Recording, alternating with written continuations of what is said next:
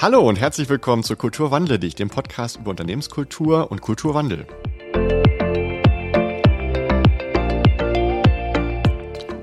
Dies ist die Folge mit ganz vielen Zweien. Wir haben zwei tolle Gäste. Wir sind in der zweiten Staffel und dies ist Teil zwei vom Thema New Work mit Verena und Kiki. Hallo ihr beiden. Hallo. Hallo. Hello again, genau. Ähm, wir haben in der ersten Folge schon relativ viel über euren Werdegang und wie ihr zu New Work gekommen seid gesprochen. Wir haben auch über, was ist eigentlich New Work und so ein paar erste Erkenntnisse was gut funktionieren kann und äh, wie sich dann auch vielleicht die Haltung von Menschen ändert und äh, das Sinnstiftende im, in, in der Arbeit mehr gesehen wird oder mehr rausgearbeitet wird auch.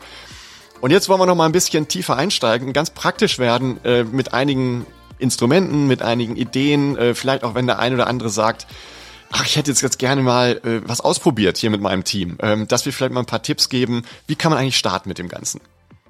Super Idee. Oh ja, da machen wir doch gleich weiter damit äh, mit euch beiden. Ähm, also für äh, die, die vielleicht den Teil 1 nicht gehört haben, ähm, Verena äh, ist New Work Beraterin, wenn ich das mal so ganz kurz sagen darf. Und ähm, die Kiki ist Praktikerin in der IT-Company und ist dort für People und Culture zuständig, also eben auch das Thema New Work.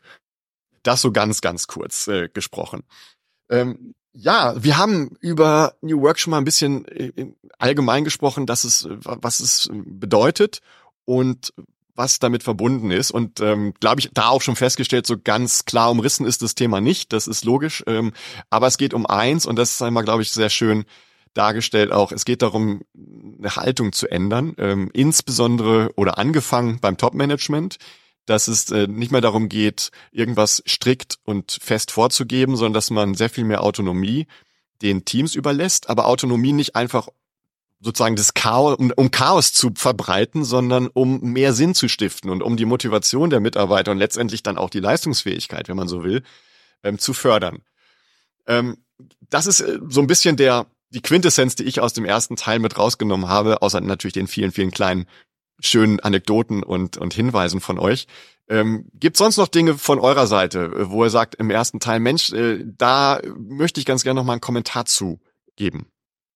Ich glaube, du hast das schon perfekt zusammengefasst. Ich glaube, das, was mir vielleicht nochmal wichtig ist, ist, dass, glaube ich, Kommunikation immer ein ganz wichtiger Schlüssel ist, auf der, also generell in Veränderungsprozessen und Menschen mitzunehmen und zu erklären, wo wollen wir eigentlich hin. Und ich glaube, äh, wenn, wenn man das im Hinterkopf hat, dann ähm, kann schon gar nicht so viel schiefgehen. Mhm.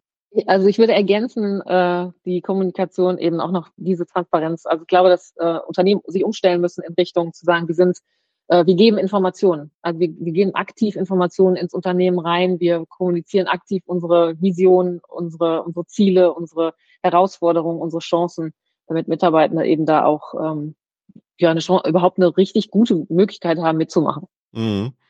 Ähm, jetzt vielleicht nochmal zur Frage, was ist eigentlich New Work und was ist es nicht? Es gibt ja so eine Reihe von, ich sag mal, Instrumenten und wir hatten ja auch schon beim letzten Mal gesagt, es geht jetzt nicht um Abhakübungen, dass man irgendwas einführt, einfach nur um des Einführens willen, äh, sondern äh, die Instrumente können aber trotzdem auch helfen, die New Work-Haltung äh, im Management beziehungsweise in den Teams dann auch zu unterstützen.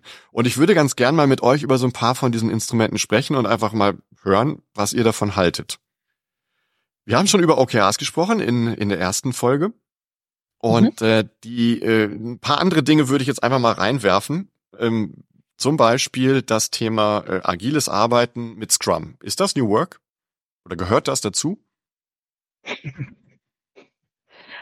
ähm, es gehört ein Stück weit dazu, aber ähm, es ist für mich nur ein ganz kleiner Teil und Scrum ist sowieso also wenn man das ganz strikt nach der Lehre macht, glaube ich, dann ähm, gibt es ganz viele Unternehmen, wo sich das gar nicht eignet. Also ich glaube, IT ist da ja, da kennt die Kiki sich ja besser aus, äh, ist, glaube ich, dafür prädestiniert. Aber ich glaube, wenn man jetzt sagt, okay, wir führen jetzt Scrum ein und dann äh, leben wir New Work, dann äh, ist das aus meiner Sicht nicht das Verständnis, was ja, was ich da durch die Welt trage. Ja, würde ich auf jeden Fall äh, genauso sagen. Und ähm, auch da gilt, wir hatten das vorhin auch schon mal gesagt, One Size Fits All funktioniert nicht. Und ich glaube, also bei uns, was bei uns gut funktioniert, jetzt kommt Scrum ja klassisch aus dem Development, also aus der Softwareentwicklung. Da funktioniert das auch gut mit all den Events, die dazugehören. Und ich glaube, sinnvoll ist, wenn man sagt, man möchte sich als Unternehmen Richtung New Work entwickeln, mal zu schauen, welche agilen Elemente gibt es denn? Also, und wenn es ist, dass man sagt, wir führen Daily ein oder wir führen eine Sprintplanung, also eine Wochenplanung ein. Also solche Teile sich mal rauszunehmen und zu sagen, was, was kann ich denn damit bewirken oder auch eine Retrospektive mal zu machen. Und ähm, ich glaube, da, da sich einzelne Elemente aus der agilen Arbeit zu, zu nehmen und zu gucken, wie, wie die das, ne, die Arbeit im Unternehmen unterstützen können und auch New Work-Ansätze unterstützen können. Ähm, ich sehe das wie Verena, ohne geht's nicht. Also es gehört einfach dazu, es ist ein Element von New Work. Ich glaube auch, genauso wie wenn, wenn, wenn man sich leisten kann, die Möglichkeit hat, äh, Arbeitsräume ein Element von New Work sein können. Ähm, ne, auch dazu sagen, wie, wo, wo arbeite ich, wie, wie gestalte ich das, welche, welche Möglichkeiten gebe ich den Kollegen auch im Office für Arbeit. So sind das ne, so einzelne Elemente, die man nutzt, um den eigenen Style halt zu entwickeln und zu gucken, was im eigenen Unternehmen funktioniert. Mhm. Wie sieht's mit sowas wie Jobsharing aus, dass man sich eine Position mit mehreren Menschen teilt? Für mich ähm, gehört das auf jeden Fall dazu. Also ich habe im Umfeld zwei Beispiele, ähm, wo ich das miterleben durfte, die das quasi ausprobiert haben, ohne zu wissen, funktioniert. Also sowohl das Unternehmen als auch die Person kannte das nicht und ähm, fand schon sehr spannend. Äh, das bietet ja halt auch ganz neue ähm, Möglichkeiten, auch in Bezug auf Vereinbarkeit zum Beispiel und äh, Teilzeit und äh, so weiter und so fort. Von daher würde ich sagen, es ist auf jeden Fall ein Modell, was für mich Teil von New Work ist. Eignet sich sicherlich auch nicht für jeden, aber ähm, ist auf jeden Fall was, was man je nach Unternehmen sicherlich äh, berücksichtigen sollte. Mhm. Würde ich auch unter dem Bereich ähm, oder über Aspekt Flexibilität sehen.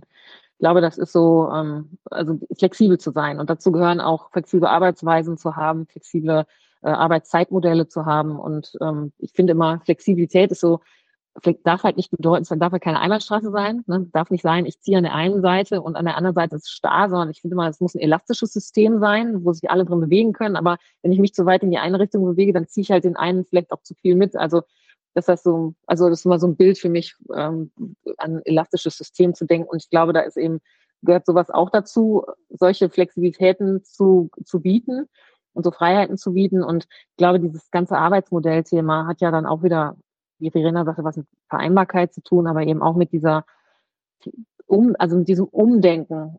Dann muss es, kann ich nicht raus aus den starren ähm, Systemen, dass ich sage, eine, eine Führungskraft kann nur Vollzeit arbeiten, sonst kann die doch gar kein Vollzeitteam führen, äh, geht nicht auf Führung in Teilzeit oder ist Jobsharing nicht ein Modell, was eher positiv ist, wenn man sagt, man hat zwei Köpfe, die über ein, eine, ein Thema nachdenken oder, oder ein Aufgabenfeld nachdenken. Und ich glaube, das ist so dieses, da ist auch diese Flexibilität im Kopf, die dann, die dann nötig ist, ähm, auch im, im Top-Management nötig ist, mhm. ähm, um das eben zu bewilligen und auch, und auch mal auszuprobieren.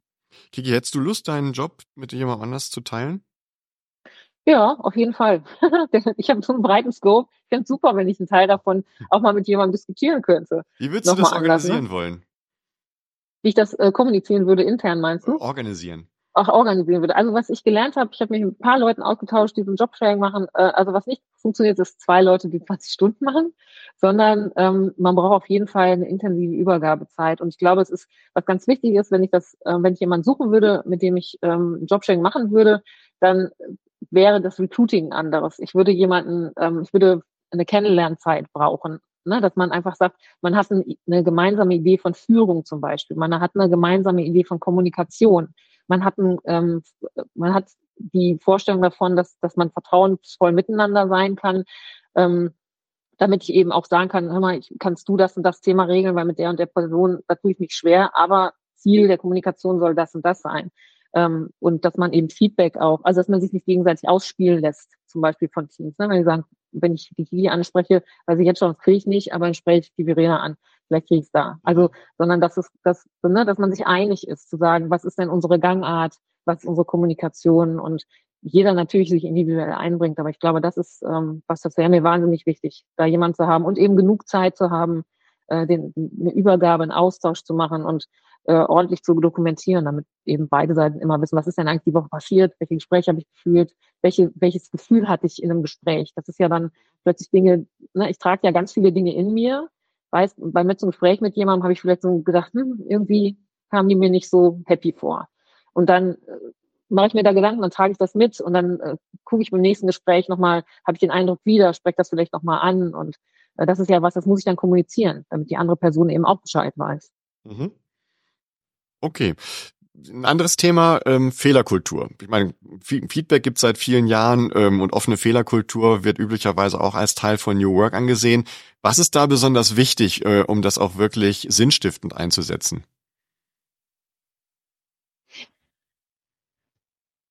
Also ich glaube, was aus meiner Sicht ganz, ganz wichtig ist, ähm, beziehungsweise werde, werden wir oft gefragt, äh, ja, wenn wir das jetzt aufbauen wollen oder oder äh, wie muss ich, was müssen wir tun, damit wir eine positive Fehlerkultur haben? Ähm, und äh, ich finde das immer witzig, wenn wenn die Führungskraft das fragt, weil ich dann immer denke, na ja, also ähm, aus meiner Sicht ist die Führungskraft auch ein Stück weit so eine Schlüsselperson, ne? weil ähm, ich glaube, die kann ganz, ganz viel reingeben um, ähm, um das auch vorzuleben und irgendwie zu sagen, ähm, äh, ich, ich spreche selber über Fehler, die, die mir irgendwie passiert sind und, äh, und gebe das quasi rein, um vielleicht auch zu animieren, was zu erzählen. Und ich habe ähm, letztens im Coaching ähm, eine Führungskraft gehabt, die dann erzählte, sie hätten jetzt im Team den Fehler des Monats quasi implementiert. Und das fand ich halt cool, weil er hat äh, damit quasi angefangen und hat gesagt, äh, ich habe mir ist was total Blödes passiert und ich habe das erzählt. Und natürlich ist das auch Fehler des Monats geworden, aber es hat auch es ist ja auch im Team etwas Verbindendes. Ne? Also wenn man es auch schafft, äh, sich darüber, äh, also es hat, glaube ich, auch ein Stück weit mit Vertrauen zu tun, also auch psychologische Sicherheit zu schaffen, dass man weiß, äh, ich, ich kann das sagen, ohne dass mir der Kopf abgerissen wird. Und ähm, ein anderes Beispiel für was, wo ich, wo ich schmunzeln musste, war, dass jemand gesagt hat, ja, also bei uns ähm, gibt es eine total offene Fehlerkultur. Man darf bei uns Fehler machen, aber eben auch nur den gleichen Fehler einmal. Mhm. Und ähm, fand ich insofern, äh, habe ich geschmunzelt, weil ich dachte, na ja, also so richtig äh, positive Fehlerkultur ist das ja nicht, weil ähm, es ist ja schon an eine Bedingung geknüpft, dass das eben auch nur einmal passieren darf. Und wenn es dann doch ein zweites Mal passiert, dann haben wir halt ein Problem. Und ich glaube, ähm, diese beiden Beispiele zeigen es eigentlich ganz schön, wie unterschiedlich man das auch gestalten kann. Ja, total. Ja, verrückt. Ich habe, ähm, ich glaube, auch dieses Role Model-Thema, was du gerade angesprochen hast, ist super wichtig. Also, dass man es vorlebt, ne? dass man äh, nicht, nicht unfehlbar ist und gerade als Führungskraft äh, nicht unfehlbar ist, sondern eben auch mit seinen Schwächen und seinen Fehlern offen umgeht. Und ich finde, auch da gibt's ja wieder Tools, die man super einsetzen kann, zum Beispiel Postmortems, die machen wir, wenn, ähm, also wir machen einmal die Retros, da geht's ja immer darum, womit fangen wir an, womit hören wir auf, womit machen wir weiter. Das ist auch immer so drauf gucken, was läuft nicht so gut, aber was läuft gut. Äh, und Postmortem sind wirklich so diese Funktionen, wenn was echt schiefgelaufen ist, sich zusammenzusetzen, auch crossfunktional äh, mit den Teams, mit allen, die daran gearbeitet haben und dann eben moderiert, so dass es nicht emotional wird, sondern ähm, und eben kein Fingerpointing wird, sondern sehr sachlich zu gucken, was hätten wir besser machen können und was können wir tun, damit uns das nicht nochmal passiert. Mhm. Nicht, weil man den Fehler nicht zweimal machen darf, aber was natürlich schlau ist, aus Fehlern zu lernen. Und ähm, dann finde ich, sind solche Tools natürlich super. Und wenn man sich leisten kann, finde ich Fuck-Up-Nights natürlich auch eine tolle Geschichte. Also echt zu sagen, wir, wir, wir feiern das und sagen so, hey Leute, wir zeigen euch das mal, was, wo, und wir können jetzt in der Analyse auch sagen, wo sind die ersten Fehler passiert und ne, was hat sich daraus ergeben, um dann zu sagen, und das ist übrigens unser Ansatz dafür, deshalb haben wir den Prozess umgestellt, deshalb haben wir die Kommunikation umgestellt, deshalb haben wir Berechtigung verändert oder was auch immer dann da nötig ist. Mhm. Ja, das wäre mir mal eine, eine, Frage. Habt ihr ein Beispiel dafür, wo mal so ein Fuck-up passiert ist und wie seid ihr dann genau konkret in diesem Beispiel damit umgegangen? Ja, soll ich mal machen, weil wir, weil ich sag, dritte stecke in den, in solchen Sachen. Also ähm, wir haben äh, jetzt Ende letzten Jahres hatten wir so ein, so ein Postmortem, was wir ähm, ähm, durchexerziert haben, weil es tatsächlich das war ein riesen Kommunikationsthema intern. Also da, da haben die Schnittstellen in den, ähm, von den verschiedenen Abteilungen nicht gut funktioniert. Ähm, die Abteilungen haben nicht klar genug ihre Bedürfnisse geäußert und wahrscheinlich haben auch die Teamleitung oder die Teams die falschen Leute in die Meetings mit Kunden geschickt. Und das waren dann alles so Themen, die, ähm, die aufgepoppt sind, aber immer wieder nur in einem einzelnen Team. Die hatten damit ein Thema, die hatten damit ein Thema, die hatten damit ein Thema. Bei denen ist das gelandet, weil da irgendwas schiefgelaufen ist. Dann haben die sich intern zwar aufgeregt, und irgendwie mit ihren Möglichkeiten was gerade gedreht, haben aber gar nicht gefragt, warum, warum habt ihr das denn so und so gemacht? Also gab es da einen Grund für und können wir euch mal erklären einmal, was das für uns bedeutet? Und ähm, ja, und das, das war, das ist emotional total hochgekocht. In allen drei Teams involviert waren, jeweils einzeln. Die fanden alle anderen doof. und haben gedacht, spinnen doch alle, was ist denn da los? Und der Kunde fand es total doof.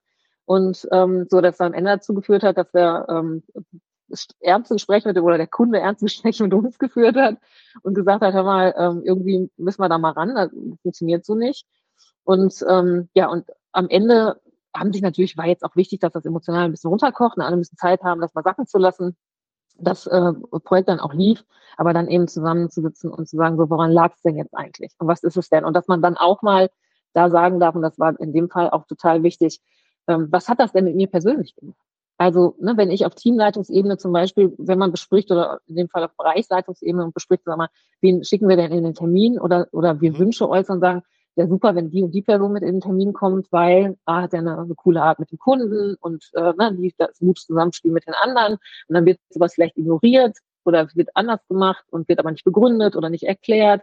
Und dann gab es ganz, ganz viele Gründe, dass die Leute zu Recht sauer waren, emotional waren und betroffen waren. Und aber dass man das eben dann, wenn sich so ein bisschen gesetzt hat, auch auf den Tisch legen darf, damit eben der das Gegenüber auch versteht, ähm, wenn du eine andere Entscheidung triffst als die, die wir abgestimmt haben, wenn es einen guten Grund für gibt, alles fein, aber dann sprich doch bitte mit mir. Mhm. Hol, hol mich ab, nimm mich mit, sprich mit mir und ähm, gib mir die Chance, das zu verstehen und gib mir die Chance, das in mein Team zu kommunizieren. Und habt ihr jetzt äh, irgendwie neue Prozesse eingeführt oder äh, hat dieses klärende Gespräch automatisch etwas bewirkt? Ja, also wir haben das Schnittstellenmanagement dann nochmal massiv über, überarbeitet ne, und überlegt, welche, welche, also welche Abstimmungsformate brauchen wir, und auch die Abstimmungsformate, die wir haben, natürlich in Frage gestellt, gesagt, okay, wir haben ja Formate, aber offensichtlich funktionieren die nicht. Äh, oder haben in dem Fall nicht funktioniert. Also zu überlegen, äh, macht das Sinn, dass wir in der Runde zusammenkommen oder müssen wir andere Formate haben, so dass, ähm, dass diese Themen schneller auf den Tisch kommen und ähm, ne, dass, dass wir auch das Vertrauen haben können, zu sagen, jetzt, jetzt äh, können wir es mal offen ansprechen. Und ich glaube auch unter den ähm, einzelnen Leuten dann nochmal wichtig war, so ein bisschen klarzustellen, was will ich eigentlich von dir und was willst du eigentlich von mir? Also ein Erwartungsmanagement zu machen, das ist ja sowieso, Erwartungsmanagement ist eh mein Lieblingswort. Also das sollte man überall machen, ähm, ne, um, damit eben alle wissen am Tisch, ähm, wer, was, was wollen wir eigentlich und wer, wer will eigentlich was von wem und was bin ich denn bereit zu liefern. Mhm. Okay. Verena, irgendwelche Beispiele von deiner Seite? Ich habe gerade schon überlegt, während Kiki erzählt hat, jetzt ist es natürlich bei uns so, dass wir, ähm, dass wir, wir sind ja zu zweit, also Chris und ich, und äh, wenn uns natürlich selber, ähm, also uns passieren ja am laufenden Band Dinge, wo ich im Nachgang sagen würde, okay, beim nächsten Mal mache ich es anders. Das sind aber alles ähm, Fehler, sag ich mal, die jetzt ähm, eher auf unsere Zusammenarbeit bezogen sind, wo ich sagen würde, okay, hier funktioniert die Abstimmung anders oder das mhm. würde ich beim nächsten Mal anders machen oder da würde ich äh, zum Beispiel Chris eher ins Boot holen. Das hat jetzt aber selten ähm, eine Auswirkung, wo ich jetzt sage, da hängen jetzt äh, zum Beispiel finanziell, wer weiß was für Auswirkungen dran oder deswegen haben wir einen Kunden verloren, sondern es sind eigentlich eher ähm, kleinere Dinge, die wir eigentlich lernen beim täglichen Tun unserer Arbeit. So würde ich das wahrscheinlich eher beschreiben. Ähm, was vielleicht äh, äh, bei unseren äh, Unternehmen, mit denen wir arbeiten, manchmal natürlich anders sein kann, weil da einfach auch monetäre Auswirkungen zum Beispiel hinterstecken. Deswegen habe ich jetzt eigentlich ähm, wenig Beispiele, die sich direkt auf, auf unsere Arbeit in unserem Unternehmen beziehen. Mhm. Okay, ähm, aber wir, du hast eben was äh, genannt oder wir, wir sprechen eigentlich immer mal wieder über das Thema, wir fragen uns, hinterfragen den Sinn ähm, von Dingen. Ergibt das Sinn, macht das Sinn? Ähm, was haltet ihr denn davon, eine Rolle Sinnfinder oder Purpose Coach mhm. einzuführen? Also ähm, wenn ich damit bei der äh, in meinem Teamunternehmen ankommen würde, dann bin ich ja, jetzt werden wir esoterisch. äh, also ich glaube, das, das wäre, äh, müssen wir doch mal gucken, wo man so jene, Person verortet, in welchem Team und äh, was tatsächlich so der Auftrag ist. Ich glaube, ähm, ja, was wir versuchen aus HR ist zum Beispiel diese Arbeitsweisen, OKRs und Co. auch wirklich hinterher zu sein, dass, dass die Leute damit arbeiten und dass wir irgendwie über die Dailies und Retros und sowas, dass das etwas ist, was nicht unter den Tisch fällt irgendwann, sondern dass das konsequent durchgezogen wird, weil das halt genau die Dinge sind, die, ähm, die eben toolseitig unterstützen, dass sowas alles möglich ist, dass ich eben weiß, warum tue ich das denn eigentlich, was ich, was ich tue. Und ähm, es gibt ja auch dieses Feelgood-Management, auch wir haben auch keinen Feelgood-Manager oder keine Feelgood-Managerin.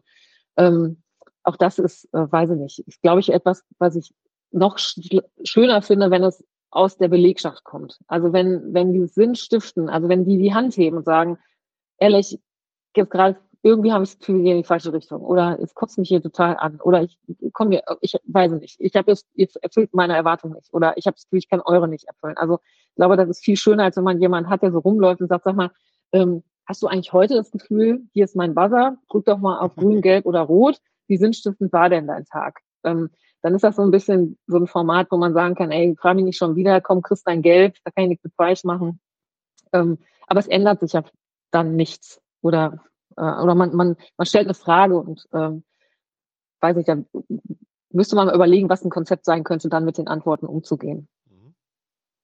Vielleicht äh, ergänzend, was, äh, was wir häufiger machen, ist, wenn wir gerade so in Richtung Meeting Management gehen ähm, und äh, vielleicht dann auch mit Teams arbeiten, die ähm, zum Beispiel, also es fängt ja manchmal mit so mit so ganz simplen Sachen an, wie gibt's überhaupt eine Agenda? Wisst ihr, warum sitzen wir überhaupt zusammen?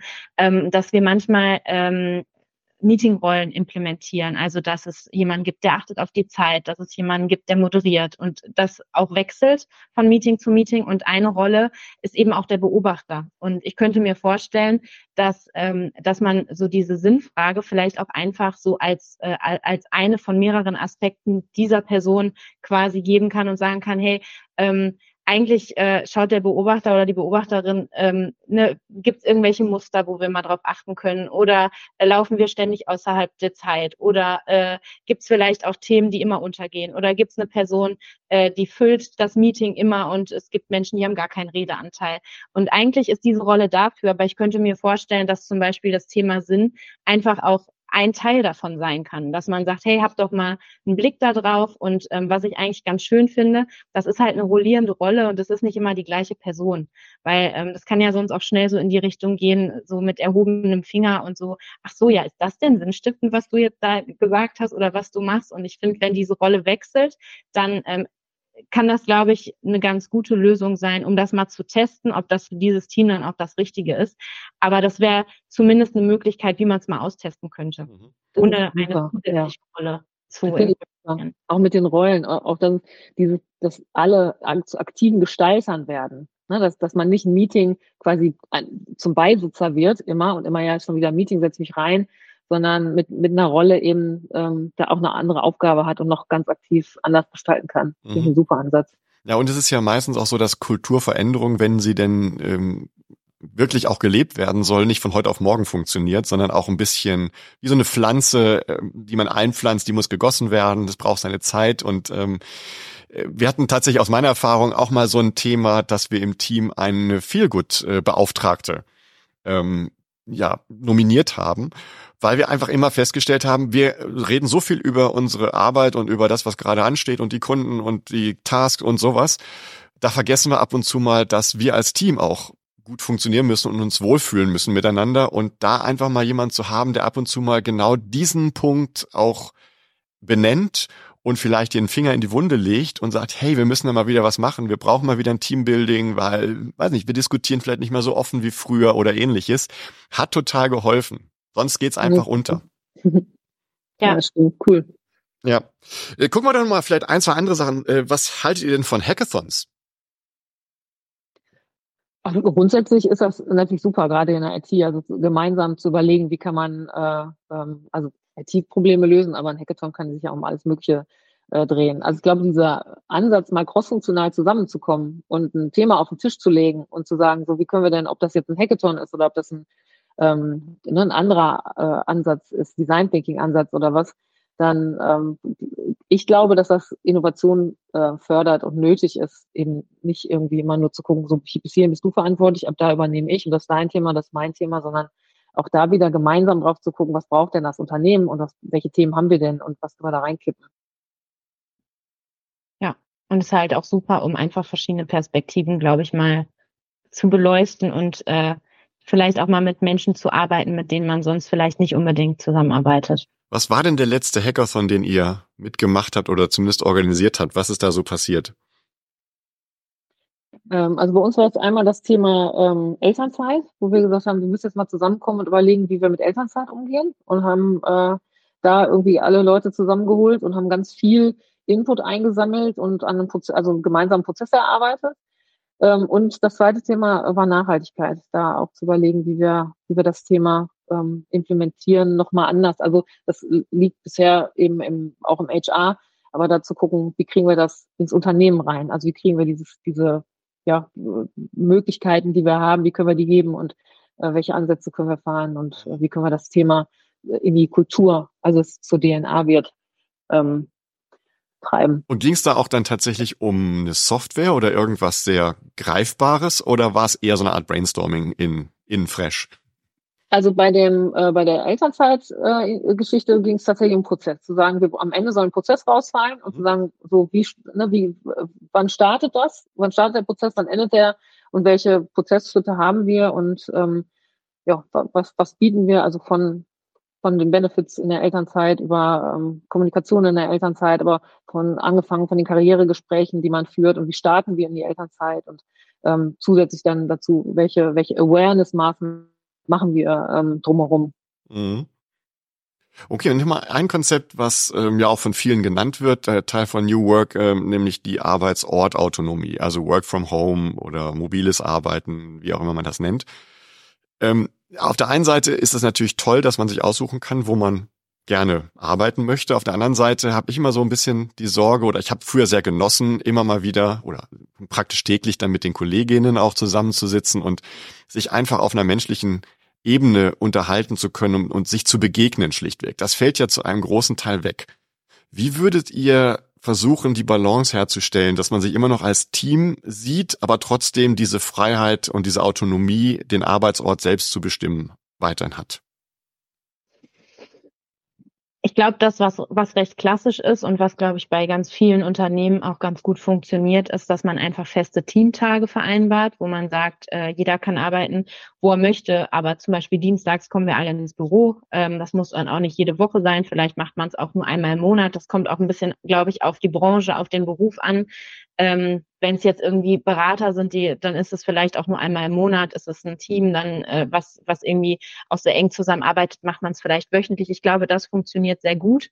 Ähm, ansonsten kann ich nur aus eigener Erfahrung sprechen. Ich bin ähm, in meinem letzten Job äh, bei E.ON bin ich äh, in ein äh, neues Team gekommen während der ähm, Pandemie, als Lockdown war, wo also keiner sich begegnen konnte und ich mir einfach selbst die Frage gestellt habe, wie kann ich jetzt, was kann ich jetzt auch selber tun, um das Gefühl zu haben, dieses Team auch kennenzulernen und habe einfach sehr, sehr viel auch mit virtuellen Cafés gemacht, habe äh, jedem das eingestellt, mit jedem gesprochen, um einfach zu sagen, hallo, hier bin ich und wer bist du denn und lass uns doch mal sprechen und was machst du denn eigentlich? Also, dass man auch versucht, ähm, ja selber zu schauen, wie kann ich mich auch einbringen und wie kann ich auch mit anderen ins Gespräch kommen und das natürlich auch auf Teamebene. Also was brauche ich auch, um gut arbeiten zu können? Ähm, macht, glaube ich, auf jeden Fall Sinn. Das ist äh, auch äh, Stichwort Erwartungsmanagement, was, was Kiki auch gesagt hat. Das kann man ja auch im Team machen. Ne? Also was wünsche ich mir auch vom Team und was brauche ich auch, um gut arbeiten zu können? Und ich glaube, das mal ähm, ja mit den Kollegen und Kolleginnen zu besprechen und dann auch zu schauen, was bedeutet das für uns denn und wie oft wollen wir uns sehen und welche Meetings machen denn auf jeden Fall Sinn, die auch in Präsenz zu machen äh, und welche gehen einfach auch gut online. Ich glaube, wenn man diese Gespräche führt, dann äh, findet man da, glaube ich, für sich eine sehr, sehr gute äh, individuelle Lösung, die einfach auch gut passt. Mhm.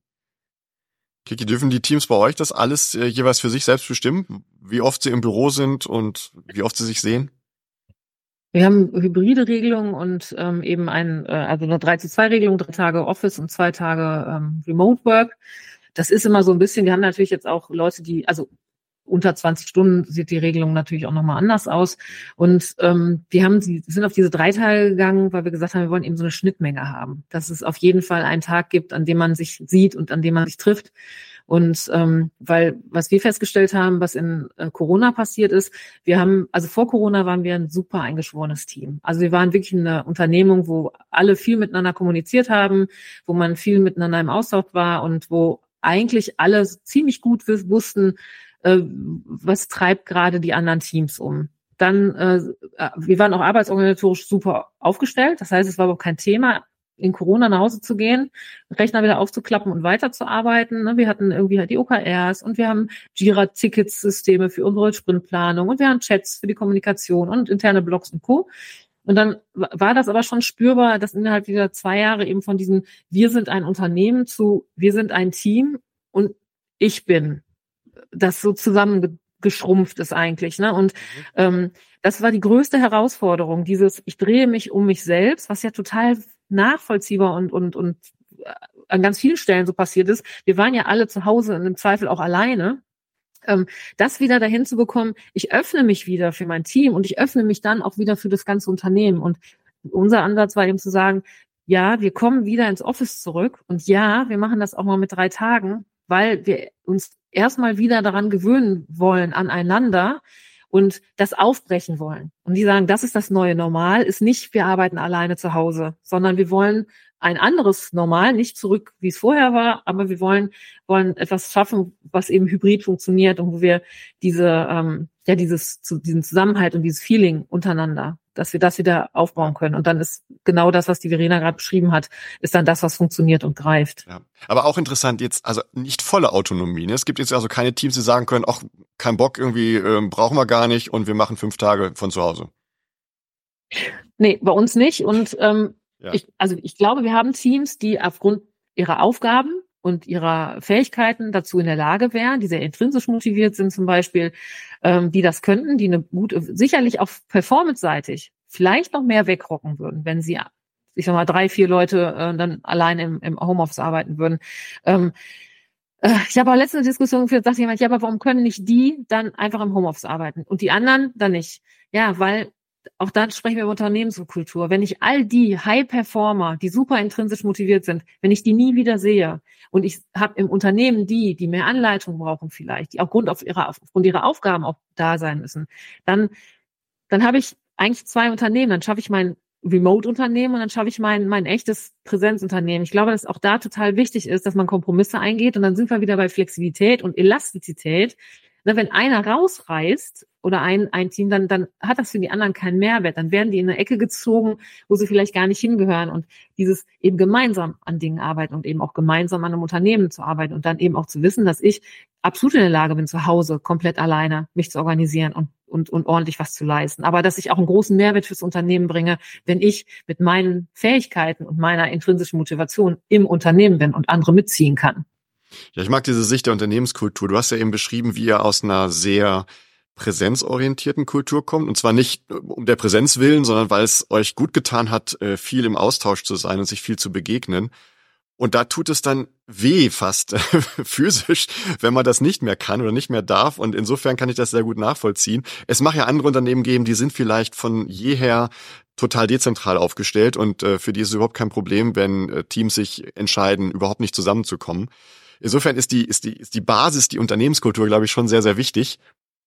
Ähm, Verena, es gibt so einen ganz interessantes, ähm, einen ganz interessanten Report, ähm, der New, den New Work Barometer, der so ein bisschen äh, darstellt, was tatsächlich Leute unter New Work verstehen und was gemacht wird, was nicht gemacht wird. Es gibt da eine große Diskrepanz, die fand ich ganz interessant, nämlich das Förderung von Sinnstiftung oder Sinnfindung ähm, als als Maßnahme. Und ich meine, das ist ja so eine der Kernelemente von New Work, dass man, dass eben jeder äh, einen Sinn in der Arbeit sieht und diesen Sinn auch für sich selbst als wertstiftend und und hochwertig ansieht.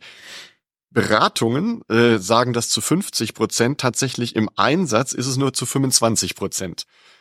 Was geht da schief? es ist äh, insofern, glaube ich, ein ganz spannendes Thema, weil Sinnstiftung ja auch sehr abstrakt ist und weil ja auch für jeden der Sinn etwas ganz anderes sein kann. Und das, was ich sinnstiftend äh, betrachte oder für mich als sinnstiftend äh, ja bezeichne, ist ja für jemand anderes nicht der Fall. Und deswegen ist ja immer spannend, äh, sich zu überlegen, wie kann ich das denn auch fördern? Und ich glaube, das Thema, ähm, was Kiki gerade schon beschrieben hat mit OKRs, also auch transparent äh, zu machen, ähm, um vielleicht auch eine höhere Identifikation hinzubekommen, ist, glaube ich, schon ein ganz, ganz wichtiger Punkt. Ähm, aber es wäre ja dann auch einfach spannend, mal ähm, ja herauszufinden in Teams, äh, was man selber einfach auch für Ziele hat, also auch für persönliche Ziele, was, was für einen selber Sinn auch bedeutet und äh, wie man auch selber Sinn in der Arbeit finden kann. Ne? Denn ähm, ich meine, es gibt ja auch einfach den Fall, dass, dass Menschen eine Arbeit machen, die sie einfach überhaupt nicht erfüllt Und ich glaube, ähm, alleine das mal besprechbar zu machen und mal seine Kollegen und Kolleginnen zu fragen, wie ist das denn eigentlich bei dir und äh, und äh, was glaubst du eigentlich hast du für Stärken und kannst du die auch gut in deine Arbeit mit einbringen und ist das für dich ähm, also glaubst du, dass du damit einen, einen Wertbeitrag leistest und ist das auch das, was dir Spaß macht und was für dich sinnvoll ist? Das ist, glaube ich, der erste Schritt, um das zu tun. Und ich glaube, dass das ganz, ganz viele Unternehmen gar nicht zur Diskussion stellen, weil das, ja, weil das schon, glaube ich, eher ein Thema ist, was, was einfach neuer ist und was man in der Vergangenheit einfach wenig getan hat. Ja, die Sorge ja, könnte ja auch sein von, mhm. ja, die Sorge könnte ja auch sein von Menschen, dass sie dann sagen, naja, unsere Mitarbeiter finden eigentlich unsere, unser Firmenziel vielleicht gar nicht so sexy oder ähm, mich als Chef gar nicht so toll und äh, sich einfach dieser Kritik nicht stellen zu wollen, könnte ja auch ein mhm. Grund sein, das vielleicht dann doch nicht zu machen. Ja, ich finde in dem Zusammenhang, äh, das nutzen wir auch mit den Teams, ganz spannend, äh, eine Teamstrategie zu machen. Also wir machen das jedes Jahr, dass die Teams sich zusammensetzen und ihre Strategie dann überarbeiten oder initial halt erstellen. Und da ist das, geht es auch immer darum, die, die Unternehmenswerte fürs Team zu interpretieren, zu sagen, was bedeuten denn die Werte für uns als Team? Was, was heißt das nach innen und nach außen? Und ähm, in der Zusammenarbeit miteinander, was sind unsere Stärken, was sind unsere Schwächen, was ist so ein bisschen where to play and how to win. Also wie können wir ne, erfolgreich sein in unserer, mit unserer Expertise in unserem Bereich und auch zu sagen, was sind unsere, unsere Hauptziele in diesem Jahr und im nächsten Jahr und so ein bisschen kurzfristig und langfristige Ziele zu definieren und eben auch hinzugucken, welche Schwächen sind im Team, im Team, welche Stärken haben wir im Team. Und dann auch gemeinsam zu überlegen, äh, ne, warum fallen uns Dinge leicht oder warum fallen uns Dinge schwer und wollen und können wir daran arbeiten. Ähm, das finde ich auch ganz spannend. Da sind wir auch wieder bei diesem Commitment, ne, sich zu identifizieren und zu sagen, dass man als Team zusammenwächst und dann eben als Team auch einen Beitrag leistet und weiß, wer man ist und aber auch als Team versteht, wie, wie kann ich mich denn verorten in der Wichtigkeit und der Wirksamkeit, die ich als Team habe und damit als Einzelperson auch fürs Unternehmen. Ja, und auch im Sinne einer offenen Fehlerkultur würde ich uns jetzt mal kurz einladen, zum Abschluss ähm, vielleicht den größten Fuck-up, den wir mit dem Thema New Work erlebt haben, zu teilen. Und ich fange mal einfach an, äh, um das Eis zu brechen. ich bin ja auch ein als Manager immer jemand gewesen, der der sehr gerne mal ähm, Experimente ähm, angedient hat, sagen wir es mal so. Also immer Teams, die das wollten und die Lust dazu hatten, die durften dann auch mal was ausprobieren und äh, dann haben wir daraus gelernt. Und eine der Dinge, die wir ausprobiert haben, die überhaupt nicht funktioniert haben, ähm, war in einem Kontext ähm, der der A-West, also der RWE Supply and Trading, ähm, eine Handelsgesellschaft äh, einer Energie, eines Energieversorgers, ähm, also sehr zielorientiert, sehr kommerziell orientiert, ähm, sehr schnell auch im Denken und im Handeln und ähm, da gesagt, Mensch, ist doch super, wenn wir dieses Konzept von Google, dass man 20 Prozent seiner Arbeitszeit für selbstbestimmte Themen nutzen darf. Wenn wir das bei uns mal ausprobieren. Und da habe ich also ein Team äh, gefunden, äh, die das auch machen wollten. Und habe denen gesagt, so, ähm, ab jetzt habt ihr tatsächlich ähm, 20 Prozent weniger Arbeit. Ihr könnt es also runterpriorisieren, wenn ihr damit ein Problem habt. Ähm, ich helfe euch dabei, das bei den internen und externen Kunden zu verorten und so weiter und so fort. So, dann haben wir das Team also losgeschickt und nach ähm, gewisser Zeit äh, haben wir uns dann, also regelmäßig, äh, aber so nach drei Monaten haben wir dann mal so ein Fazit gezogen und festgestellt, es ist eigentlich überhaupt nicht gelebt worden. Ja, in, in der ersten Woche vielleicht nochmal probeweise. Und ich habe dann gefragt, woran es lag. Und wir haben ein Retro gemacht. Und eine der wesentlichen Gründe, warum es nicht funktioniert hat, war das Thema, wir wissen gar nicht, was zusätzlich sinnstiftend ist, außer unsere internen Kunden zu bedienen. Ja, und dann machen wir das. Wir fragen immer ab, was die brauchen und das machen wir dann. Und diese 20 Prozent selbstbestimmt brauchen wir nicht, weil im Zweifelsfall würden wir dann vielleicht noch eine Sache mehr machen, die von den internen Kunden kommen. Das heißt, sie waren gar nicht in der Lage, über das, was ihnen ohnehin äh, aus der aus der eigenen Belegschaft im Grunde zugetragen wird, äh, noch Dinge zusätzlich als sinnstiftend zu erfahren. Und das ist eine sehr spannende Frage, weil wir dann nämlich äh, weitergegangen sind und gesagt haben, liegt es daran, dass es nichts gibt, was weiter Sinn stiften würde? Oder liegt es daran, dass das einfach nicht unsere Unternehmenskultur ist, ähm, dass Support-Teams sozusagen ja neue Dinge selber ähm, auf den Tisch bringen? Und äh, das hat eine sehr interessante Unternehmenskulturdiskussion wiederum hervorgerufen, wo wir am Ende des Tages zwar nicht mehr dieses Konzept gemacht haben, also das war schon ein Fuck-up in dem Sinne, aber wir haben uns ein bisschen offener dem gegenüber gezeigt, dass auch Support-Teams innovativ sein sollen, nicht nur dürfen, sondern auch sollen und immer mal wieder neue Ideen einbringen müssen. Und manchmal kommen die halt dann zutage und, und werden dann auch umgesetzt, manchmal halt nicht. Das ist dann immer ein bisschen Zufall, ähm, wie gut die dann passen. Aber das war schon eine, eine Sache, die erstmal so überhaupt nicht funktioniert hat. So, jetzt seid ihr dran. ähm, es gibt ja also wahrscheinlich immer reihenweise kleinere Fuck-ups, aber ich würde jetzt mal ein persönliches erzählen. Ähm, und zwar habe ich in einem Projekt ähm, eine Art Community aufgebaut, ähm, wo es darum ging, letztlich den Arbeitsplatz der Zukunft äh, ja zu gestalten und eine Community aufzubauen, um quasi in diesem Unternehmen Gleichgesinnte zu finden, um dieses Thema voranzutreiben. Und das äh, ging dann damit einher, dass ganz viele Trainings angeboten worden sind, um zum Beispiel auch, das war damals noch die Einführung von MS Teams, also auch um Tool-Trainings äh, anwenderfreundlich zu machen und einfach zu sagen, hey, das gehört zum neuen Arbeitsplatz dazu, aber es gibt auch so Impulse, die, die man regelmäßig besuchen kann.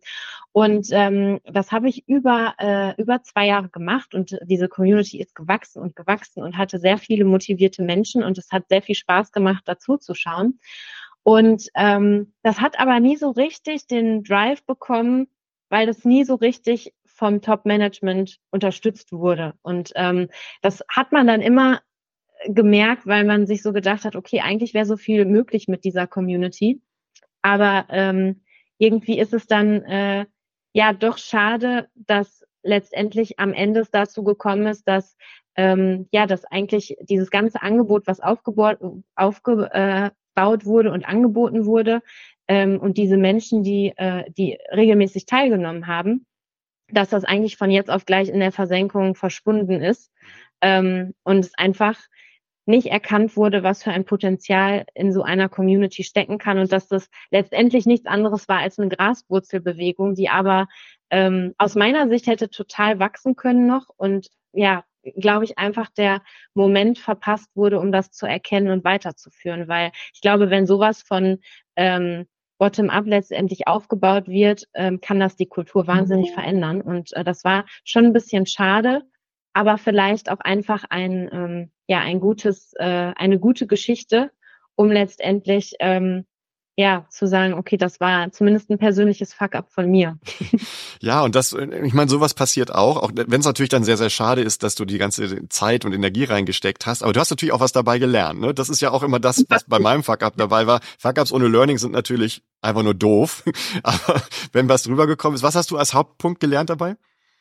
Ähm, wie man eine Community aufbaut und wie man es schafft, Interaktion zu schaffen. Und ich ähm, würde sagen, das hat mir seitdem in so vielen Punkten geholfen. Also ich bin sehr, sehr dankbar, dass ich diese Erfahrung gemacht habe.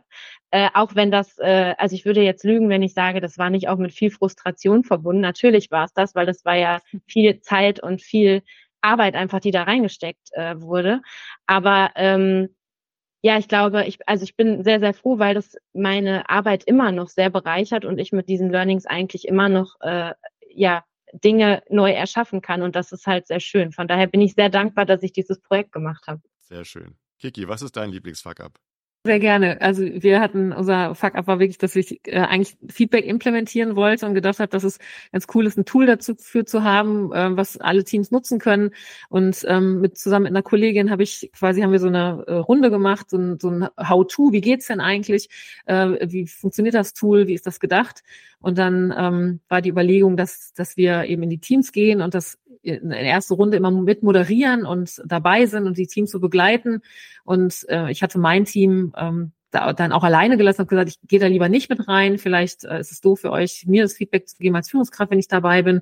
Und wir haben aber festgestellt, dass wir eigentlich über diese also die, die waren sehr, sehr hakelig, diese ersten Sessions und ähm, das, das nicht das richtige Format offensichtlich für uns war. Also für mich persönlich war das eine, also enttäuscht, weil ich mich, weil ich gedacht, es wäre so wichtig, dass wir da was haben und es wäre so cool, wenn wir was machen könnten. Habe aber auch festgestellt, dass ich da, ich persönlich wahrscheinlich ein bisschen zu pushy war und und ähm, da eine Idee hatte davon, was ich cool fände und was ich glaube, was die Teams brauchen und wir als Unternehmen brauchen, aber ähm, nicht nicht den Schritt zurück gemacht habe, den ich hätte machen müssen zu überlegen, ähm, ne, wie kann man das angehen und dass ein Tool eben auch nicht für alle funktioniert. Und offensichtlich hat dieses Tool und der Ansatz nicht für uns funktioniert. Und jetzt ähm, ist es eher so, dass wir versuchen regelmäßige Retrospektiven zu machen und eben da die Möglichkeit aufmachen, eben auch ein Feedback zu geben, wenn man das möchte. Und ähm, wir jetzt Team, Team, äh, in, also pro Team mehr dahin zu hingucken und aus HR in die Teamleitung mehr, mehr unterstützen, zu sagen, wie kannst du das Feedback-Thema in deinem Team